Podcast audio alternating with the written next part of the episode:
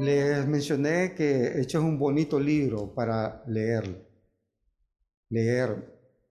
Eh, leer y releer constantemente. Es muy bonito.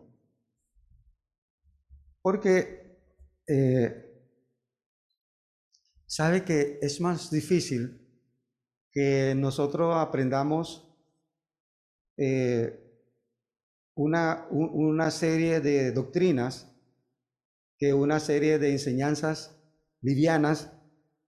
Y eso es lo que trata Hechos. Hechos no es un libro doctrinal. Sí, más bien desarrolla la doctrina. Pero casi no hay doctrina. Sí hay, pero se presenta como un desarrollo. No es como los, como, como por ejemplo, si usted va a Efesios, que para mí Efesios es un bonito libro o carta, pero e, es sumamente e, este, muy profunda, o los Gálatas o Colosenses, ni se diga. Pero cuando vamos al libro de Hechos, no, no, nos, no nos paramos mucho como a, como a meditar, ¿verdad? Porque como que no hay mucho para meditar, leemos y vamos asimilando rápidamente la lectura. Y ese sentido, pues bonito y le, anima a leerlo. Es como que te está contando o le está, está escuchando o leyendo una historia. Dice en el verso 18, Hechos 4, y llamándole les intimaron que en ninguna manera hablasen ni enseñasen en nombre de Jesús. Mas Pedro y Juan respondieron diciéndoles, juzgad si esto es justo delante de Dios, obedecer a vosotros antes que a Dios.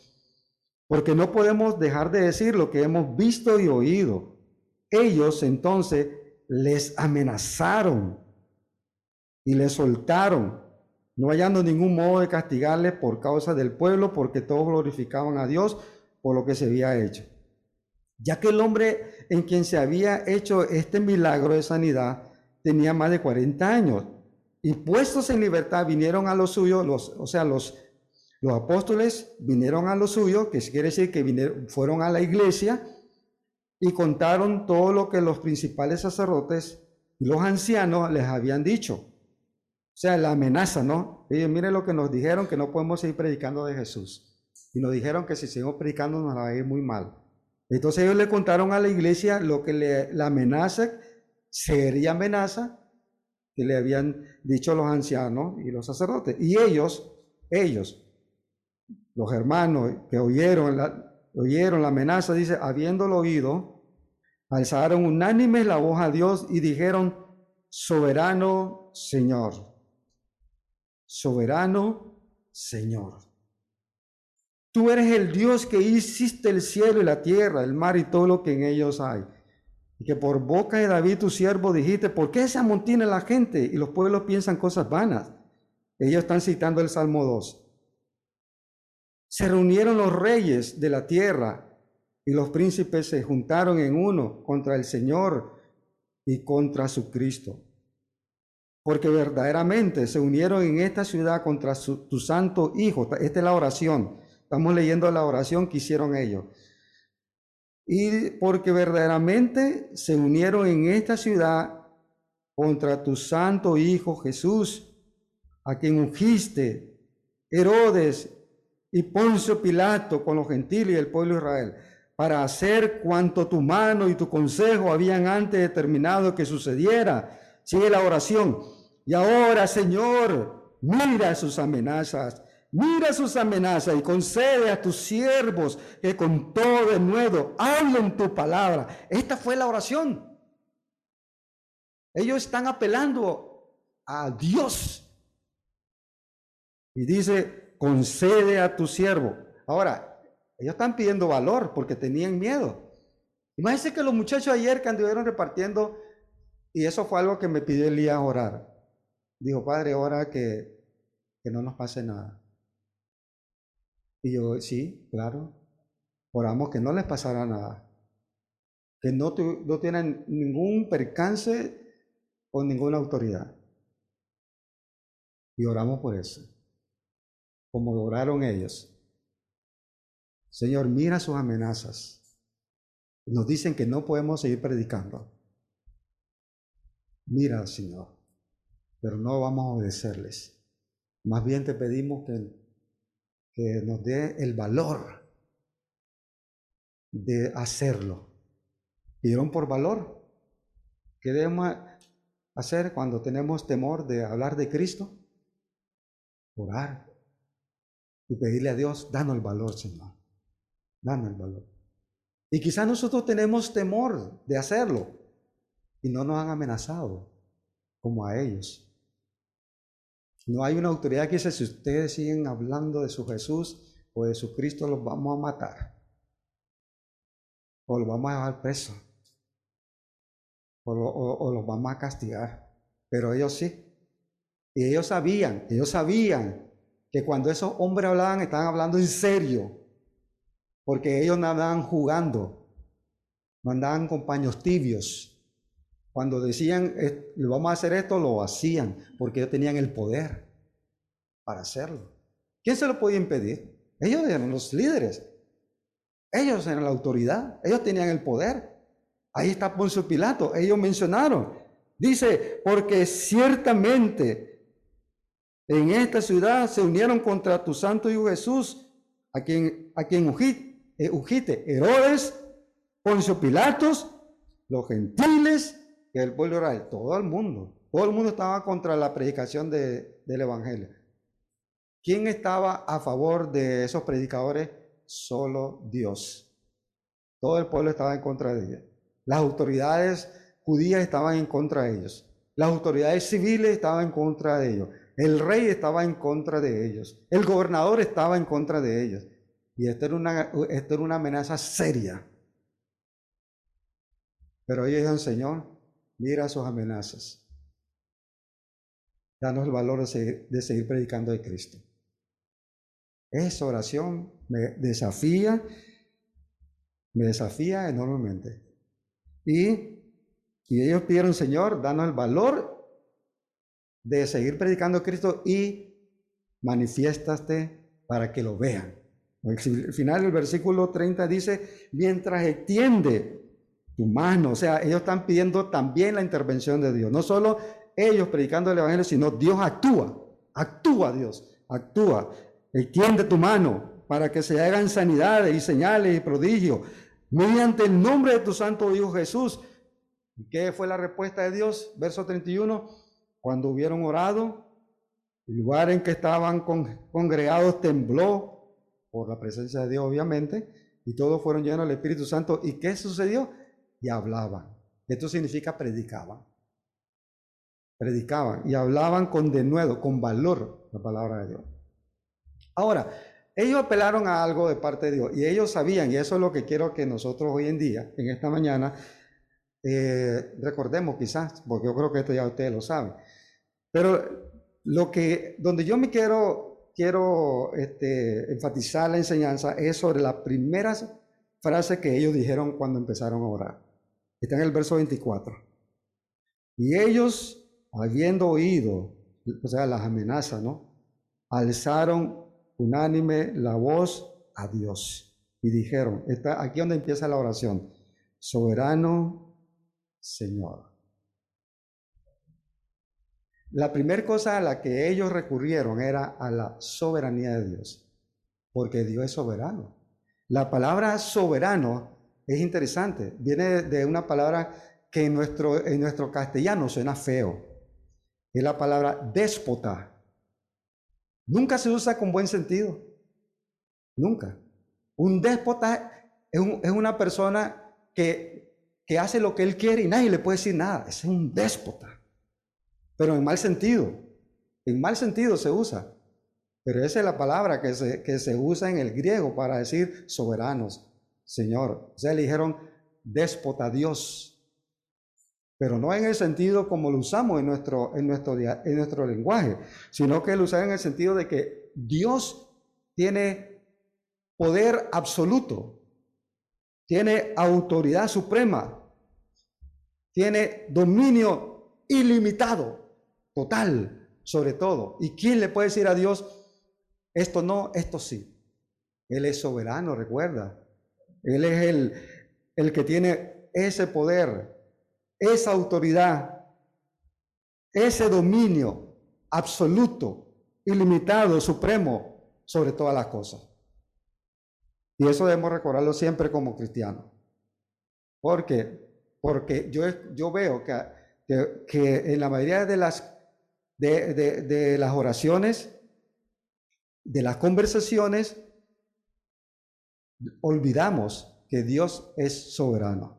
Lo olvidamos. Si nosotros recordáramos siempre esto, que Dios es soberano, o sea, Él tiene todo poder, toda autoridad, todo dominio ilimitado, absoluto, soberano, total sobre todas las cosas, entonces, ¿qué nos queda a nosotros? Confiar. Absolutamente confiar en Dios. Porque ¿qué va a pasar en su vida en la que Dios no intervino? Si Él es soberano, o usted cree, usted cree en la suerte o en la mala suerte. Pues no, no existe, porque Dios es soberano. Y cuando a usted le sucede algo que para usted es mala suerte, es porque Dios en su soberanía lo quiso. ¿Me explico? Entonces no, no es mala suerte, es soberanía de Dios. Ni tampoco es buena suerte, es soberanía de Dios, porque así Él lo quiso. Y siempre se hace como Dios soberano, se hace siempre su voluntad. Se quiera o no se quiera, siempre se hacer su voluntad. Así que en ese sentido la palabra soberano implica la sumisión de todos aquellos sobre los cuales Él tiene derecho. La sumisión total a su voluntad. Porque Él es soberano. Y todos, siendo que Él es Dios soberano, todo, todo el universo, toda la creación, todos los hombres deberían someterse a Él, porque Él es soberano. Imagínense al Señor Jesús en la barca y los discípulos temblando de miedo, porque esa barquita está a punto de zozobrar. Y acuden con temor al Señor. Ellos no estaban esperando que el Señor hiciera lo que hizo. Ellos estaban pidiéndole a Dios, ven a ayudarnos a controlar el barco que no se hunda. Y le dije, Señor, Señor, levántate que nos hundimos. Y el Señor se para y con toda la calma y la serenidad propia de nuestro soberano Señor, Él reprende a los vientos y a las, olas y le manda que se, a que, se calmen. Y resulta una completa paz de ese mar. ¿Por qué? ¿Por qué sucedió eso? Porque aún los vientos se sujetan al soberano Señor. Aún un mar embravecido se sujeta al soberano Dios. El viento no se manda solo, el mar no se manda solo, porque hay uno que está sobre ellos, que tiene dominio, poder, control absoluto sobre ellos. Entonces, si Dios es soberano, nos corresponde a nosotros, a cada uno de nosotros, someternos a, su voluntad totalmente y confiar en Él. Hay algunos ejemplos que yo pudiera mencionarle, pero no lo voy a hacer, porque en verdad no quiero llenarle con una información que quizás no les dé mucho interés, pero voy a decirle, voy a decirle algunas cuantas. Mira, pensemos en el, en el profeta Daniel. Daniel fue un joven judío, un joven este, que él era parte de la corte real, era, e, era un príncipe y era un joven muy educado, con mucho conocimiento, como era propio de los, de los príncipes, de los hijos de los reyes, ¿no?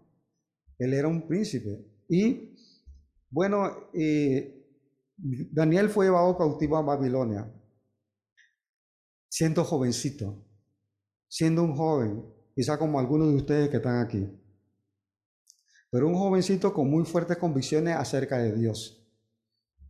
Qué buen ejemplo, ¿verdad? Bueno, y él estaba en cautiverio después que Nabucodonosor, el, rey de Babilonia, que era el imperio en ese momento, Babilonia era el imperio, o sea, cuando me refiero a ese es el que mandaba sobre todas las naciones. No había nación que se levantara contra Babilonia, porque Babilonia era el imperio. Los tenía sometidos a todos los, a todos los gobiernos a todos los reinos los tenía sometidos y él, y él era, Nabucodonosor era el soberano rey, que él, lo que él quería se hacía. Él quiso invadir Jerusalén y la invadió. Él quiso tomar Jerusalén y la tomó. Él quiso matar a la, a la gran cantidad de la población y la mató. Él quiso llevarse a, todos los, los muchachos que pertenecían a la corte y se los llevó. ¿Quién iba a decir que no? Ni ellos mismos pueden decir, no, yo soy hijo de rey, no me puedes llevar. Yo soy el soberano y yo hago lo que yo quiero. Y se los llevó. Y estando Daniel en ese exilio o en ese cautiverio, allá siendo Nabucodonosor el soberano rey de Babilonia, Daniel dijo estas palabras, escuchen. Él dijo, el Altísimo tiene dominio en el reino de los hombres y lo da a quien Él quiere. Eso me, sinceramente me impacta, porque Él está entendiendo que Él se tiene que someter al rey Nabucodonosor, porque así Dios lo ha querido, porque Dios lo puso a Él, y que siendo que Dios está por encima de Nabucodonosor, cuando Dios quiera, lo va a quitar. Mire, hermano, nosotros aquí Estamos, y voy a hacer este paréntesis, estamos, nosotros acabamos pasando una recién elecciones allá en el país. Y la gente preocupada que, que queremos que este gobernante se vaya. Sí, se va a ir, pero cuando Dios quiera. No es cuando el pueblo quiera, es cuando el soberano Dios quiera. Él va a estar ahí hasta que Dios quiera. Y Él se va a ir hasta que Dios quiera. Porque Él es el soberano, Él es el que toma esas decisiones. Y si pudiésemos leer las escrituras, si podemos entender que los propios profetas, como Isaías y Daniel en el caso que estoy leyendo, y personas poderosas como Job, que era, que era un multimillonario, reconocían la soberanía de Dios, como el rey David. Ahora, con respecto al rey David, quiero decirle que durante el gobierno, el reinado de David, eh, eh, el, el, reino de David y David llegó a ser el imperio en esos días, porque nadie se resistía ante el poder de David. O sea, en una ocasión, por lo menos por un determinado tiempo de años, Israel llegó a ser el imperio del mundo bajo el reinado de David y de Salomón. Después de cayó. Pero siendo David rey, él reconocía que Dios es soberano y que si él estaba ahí es porque Dios lo había puesto. Quiero leerle las palabras de David. Dice, se alegró mucho el rey David y bendijo a Jehová delante de toda la congregación. Y dijo David, bendito seas tú, Jehová, Dios de Israel, nuestro Padre, desde el siglo y hasta el siglo. Tuya es, oh Jehová, la magnificencia y el poder y la gloria, la victoria y el honor, porque todas las cosas que están en los cielos y en la tierra son tuyas. Tuyo, oh Jehová, es el reino, y tú eres excelso sobre todos. La riqueza y la gloria proceden de ti, y tú dominas sobre todo. En tu mano está la fuerza y el poder, y en tu mano el hacer grande y el dar poder a todos. Primero de Crónicas 29, verso 10 al 2. Mira el el rey más poderoso del mundo, diciendo que había uno más poderoso que él. Y diciendo que él es el que tiene el poder sobre todos los hombres, sobre todos los reinos. Así que estos hombres reconocían que Dios es un Dios soberano. Los apóstoles de Cristo también reconocieron la soberanía de Dios, como el caso que acabamos de leer. Ellos veían que en todas las circunstancias por la que ellos pasaban era parte de la soberanía del Señor. Que el Señor es el que tiene el control y el que dirige las vidas, no solo las vidas de cada uno en, el aspecto personal, sino que dirige a los gobiernos. Aquí lo estamos viendo, lo leímos, cuando ellos alzaron su voz y dijeron, soberano Señor. ¿Qué están diciendo? Señor, todo esto que está pasando, ya tú lo dijiste. Ellos, ellos hicieron referencia al Salmo 2. Mire, Señor, ya usted lo dijo hace mil años atrás, que se había escrito el Salmo 2 como mil años atrás. Y dijo, Señor, usted todo escrito, tú lo habías dicho. ¿Por qué se levantan las naciones contra tu ungido y contra el Señor? ¿Por qué? Porque ya estaba escrito. Entonces Dios tenía control sobre la situación de la sobre la situación que estaba pasando. Él tenía el control. Entonces, todo lo que, se, lo que está escrito en la Biblia se va a cumplir. ¿Por qué? Porque lo dijo el soberano Dios y se va a cumplir. ¿Quién va a poder entorpecer los planes de Dios? Nadie. ¿Quién podrá cambiar los designios de Dios? Nadie. Está escrito. Y yo, Señor, todo esto está escrito. Tenía que pasar. Así iba a ser. Ya tú lo sabías. Esto no te sorprende. Ni a nosotros tampoco. Porque ya también nosotros lo leemos. Pero Dios, ayúdanos. Danos el poder, danos el valor. Ayúdanos, Señor, a predicar, no importa que se oponga, porque ya tú lo, lo has dicho. Danos el poder y manifiéstate en nuestro trabajo para que ellos vean quién está detrás de todo esto. Ellos oraron y el Señor escuchó su oración. Así que los apóstoles ellos sabían que Dios es un Dios soberano y reconocieron que en todas las circunstancias de su vida y que en todas las cosas de los gobiernos humanos Dios es soberano.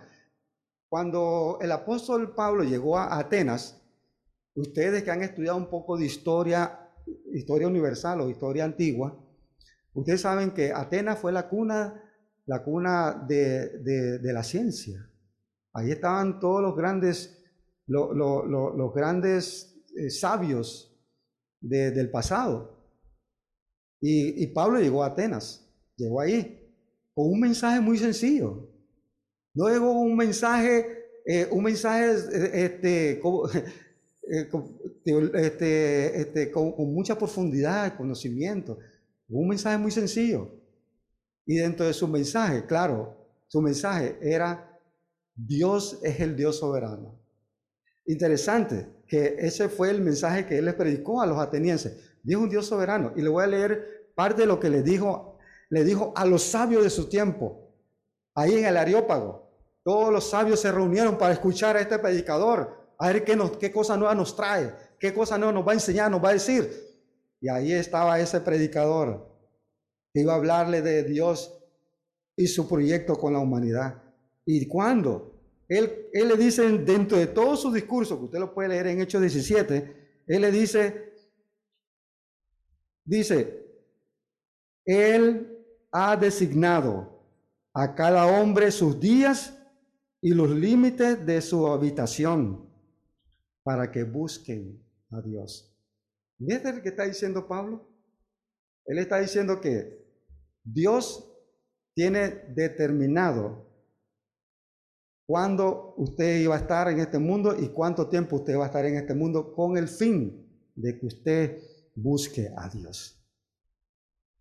¿Usted se imagina decirle esto a, la nata del intelecto griego en ese momento? Decirle que usted está aquí porque Dios lo tiene. Y Dios le ha dado este tiempo de vida y este momento de vida para que ustedes busquen a Dios. Dios determina los tiempos. Si Dios supiese que, que, ya su tiempo ha terminado, ni que los médicos le digan que usted está al 100 de salud.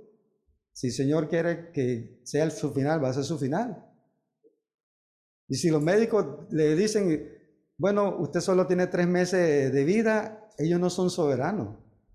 Ellos tienen conocimiento, claro está. Pero el soberano que decide eso es, Dios. Él es el que decide cuándo será su último momento. Eso es lo que dijo Pablo en su discurso. Dios ha designado a los hombres su tiempo y los límites de su habitación para que puedan buscar a Dios. Este es el momento. Por eso, hermano, dice, dice el, sabio Salomón en Eclesiastés capítulo 9, verso 4, aún hay esperanza para todo aquel que está entre los vivos. ¿Por qué? ¿A qué esperanza se está refiriendo? Pues si estás vivo, ¿a qué esperanza se está refiriendo que tienes todavía? Lo que está diciendo el sabio es que cuando te mueras no hay esa esperanza, se acabó tu esperanza, porque moriste. Y obviamente se está refiriendo a la esperanza de la eternidad. Que la persona mientras está con vida tiene la oportunidad de determinar su destino eterno al lado de Dios. Y por eso tiene una vida. Cuando la persona muere, se le acabó esa oportunidad, esa esperanza de vida eterna. Y ellos lo sabían. Entonces, la vida es una oportunidad que tenemos para nosotros tomar la decisión más importante de aceptar el plan de Dios de salvarnos y darnos vida eterna. Así que en su soberanía, Dios permite que las cosas pasen y mantiene todavía el control. No creo que es sabio decir, Dios toma el control, porque nunca lo perdió. Si algo pasa en su vida, sepa que todavía Dios tiene el control. ¿O usted piensa que cuando Adán cayó en pecado, Dios perdió el control? No, nunca lo, nunca lo ha perdido, nunca lo perderá. ¿Por qué? Porque dejaría de ser soberano. Habrían circunstancias en las que Él no pudiera controlar, pero no es cierto. Como Dios soberano, Él tiene el control de todas las cosas. Tiene el control de toda tu vida. Así que, ¿qué, deberíamos hacer nosotros cuando suceden cosas en nuestra vida? Y eso es lo que sucede en la gente. Cuando la gente no entiende la soberanía de Dios y suceden cosas malas en su vida, se amargan, se enojan, se apartan de Dios, porque no, han entendido o no han querido entender que todo eso es parte de un plan divino que tú no entiendes, pero te tienes que confiar que aún Dios tiene el control. Entonces, si entendiésemos eso, si yo entiendo que todo el control de mi vida está en las manos de Dios, yo sé que todo lo que me sucede, lo primero que voy a hacer es, gracias Dios, porque es, esa es su voluntad. Lo primero que sería, Gracias Dios, porque esta es tu voluntad. Tu voluntad se hace en el cielo y en la tierra. Y, y segundo, estar agradecido y tener paz. Señor, bueno Señor, yo descanso en que no lo entiendo, pero descanso en que ese es lo que tú has querido para mí, aunque sea una mala situación. ¿Usted se imagina qué hubiera sido la vida de Daniel hubiera estado amargado contra Dios y le hubiera protestado, Dios, mira, tú eres nuestro Dios, somos tu pueblo. ¿Cómo nos, pusiste en manos de, de, esta nación pagana y malvada? Si somos nosotros, somos tu pueblo, Dios.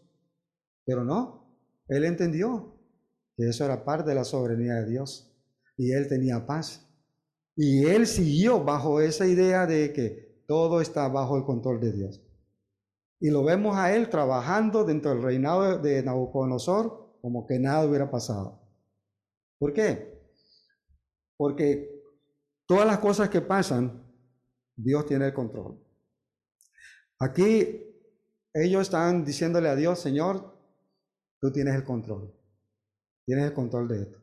Queremos predicar nos han amenazado, así que ponemos nuestras vidas en tus manos y ayúdanos. Que pase lo que hay que pasar. Vamos a hacer tu voluntad y sucederá lo que tú quieras que suceda. Eso es lo que están diciendo ellos. Señor, vamos a seguir haciendo tu voluntad, aunque dicen que no la podemos hacer, lo vamos a hacer y que pase, Señor, lo que tú quieres que pase porque tú eres el soberano Dios. ¿Me explico? Y Dios es soberano y, Él hace su voluntad cuando Él quiere y como Él quiere, no cuando nosotros queremos y como nosotros queremos. El apóstol Pablo, ustedes saben que fue un hombre terrible. Fue un hombre con, con sentimientos eh, destructivos y homicidas. Pero luego, fíjese lo que él escribe. Fíjese bien. ¿Cuántos años tenía Pablo cuando tuvo su experiencia con Cristo? No lo sabemos. Bueno, yo no lo sé, quizás alguien lo sabe, pero yo no lo sé, la Biblia no lo dice. Pero seguro, siendo que él era un rabino, seguro tenía por lo menos 30 años. Pero note lo que describe en Gálatas 1, dice, pero cuando agradó a Dios, cuando agradó a Dios, ¿de qué habla esto? Soberanía la soberanía de Dios. cuando agradó a Dios, que me apartó desde el vientre de mi madre y me llamó por su gracia. ¿Desde cuando Dios lo tenía designado para la obra de predicar el Evangelio? Desde el vientre de mi madre. Dice, me apartó desde el vientre de mi madre.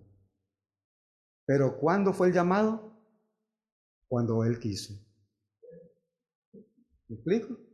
No es cuando Él quiso. De hecho, Él no lo quería. No lo estaba buscando. Pero cuando Dios quiso, cuando a Él le agradó, lo llamó. Pero lo apartó del vientre de su madre. Esto se llama soberanía. Esto es la soberanía de Dios. En el tiempo de Dios, hermano. Porque Dios es soberano. No en tu tiempo. Si Abraham hubiese descansado en la soberanía de Dios, entonces no se hubiera metido en problemas con su esposa Sara cuando se metió con la sierva y le tuvo el hijo. Porque las cosas son en el tiempo de Dios y cuando Dios quiere. Entonces a nosotros como cristianos nos toca reconocer que Dios es soberano y rendirnos a su voluntad, haciéndolo el Señor de nuestra vida y de nuestros planes. Por eso dice un texto en la Escritura, no hagamos planes y digamos, tal año, tal día vamos a traficar y vamos a negociar y vamos a tener. Dice, dice el apóstol, no. Nosotros más bien debemos decir, si el Señor quiere, se hará. Haga planes, pero si el Señor quiere, se harán. Porque no es, no es cuando tú quieres, es cuando el Señor quiere. Entonces, quisiera que pensáramos en esto ahora, para sacar una, una lección personal. ¿Cuántos de nosotros no entendemos que Dios es soberano? Dios es soberano. Él nunca pierde el control. Ahora, algunos de nosotros hemos creído erradamente que podemos cambiar la dirección de Dios cuando se lo pedimos. ¿Usted cree que la oración cambia la dirección de Dios? ¿Usted cree que lo que Dios ya designó que va a suceder y que va a pasar, las oraciones suyas lo van a hacer cambiar? No, no lo van a hacer cambiar. Lo que está determinado está determinado. Y ni sus oraciones, ni mis oraciones van a hacer cambiar a Dios. Por eso hay un pasaje que dice el Señor. Dice, por lo cual no pido que oren por estos, porque ya Dios está determinado y no va a cambiar. ¿Lo ha leído? Dice, por lo cual no pido que oren por esto. Porque ya sabe el Señor, el Señor sabe que esa situación no va a cambiar y que nuestras oraciones no tampoco van a hacer cambiar esa situación ni a Dios. Entonces, ¿qué tenemos que hacer nosotros en la oración? Descansar en la soberanía de Dios como estos hombres, descansar. Soberano Señor, estos son nuestros deseos. Queremos seguir predicando tu palabra. Queremos hacer esto. Queremos, tenemos este plan, este proyecto. Tengo esta meta para el 2021, 22. Tengo este deseo, Señor. Pero, Señor, aquí pongo mi vida, mi tiempo, mi esfuerzo, mis ideales, mis ambiciones. Las pongo, Señor, rendida a tu voluntad. Que se haga tu voluntad en mí. Y ayúdame a cumplirla si ese es lo que tú quieres. Entonces siempre nosotros debemos poner nuestra vida, nuestros planes en las manos del Señor y que sea su voluntad y no se frustre cuando no resultan, porque esa fue la voluntad de Dios. No diga, es que me fue mal, es que no tengo palanca, es que no tengo, o es que no puedo, o es que no tengo plata, no tengo reales. Si yo tuviera reales, si yo tuviera... Hermano, por favor, no es, no es lo que nosotros podemos hacer, es lo que Dios puede y quiere hacer porque Él es soberano en nuestra vida. Ahora, Él es soberano en su vida, Él es soberano en mi vida. ¿Cuál es la diferencia entre, entre que, que, Él haga su voluntad? a ver, quiero tirar esta última parte así. ¿Cuál es la diferencia entre que Él es soberano y hace su voluntad y, y yo no, no estoy de acuerdo? ¿Cuál es la diferencia? La diferencia es que al final Dios siempre va a hacer su voluntad. pero yo no voy a descansar en Él y me voy a frustrar y me, voy a, a estresar, como dicen, ¿verdad? Me voy a llenar de estrés porque no resultaron las cosas como yo quería, porque no salieron las cosas como yo quería. Si yo solo hubiera hecho esto, entonces, como usted no descansa en la soberanía y ni se ha entregado su vida y su tiempo a la soberanía, entonces usted se frustra, usted pierde su paz, usted pierde la paciencia, usted pierde el sentido de la realidad. Usted se frustra porque usted no ha descansado en la soberanía de Dios. Cuando nosotros voluntariamente reconocemos la soberanía y descansamos en Él, hermano, va a empezar a usted una nueva experiencia en su vida como cristiano. Porque va a darse cuenta que sea lo que sea, que pase lo que pase en su vida, usted va a experimentar gozo, tranquilidad, confianza, fuerza de fe y no se va a amargar, porque las cosas no salieron como usted quiso, sino va a tener un corazón muy agradecido. Gracias a Dios, se hizo tu voluntad. Que Dios me lo bendiga.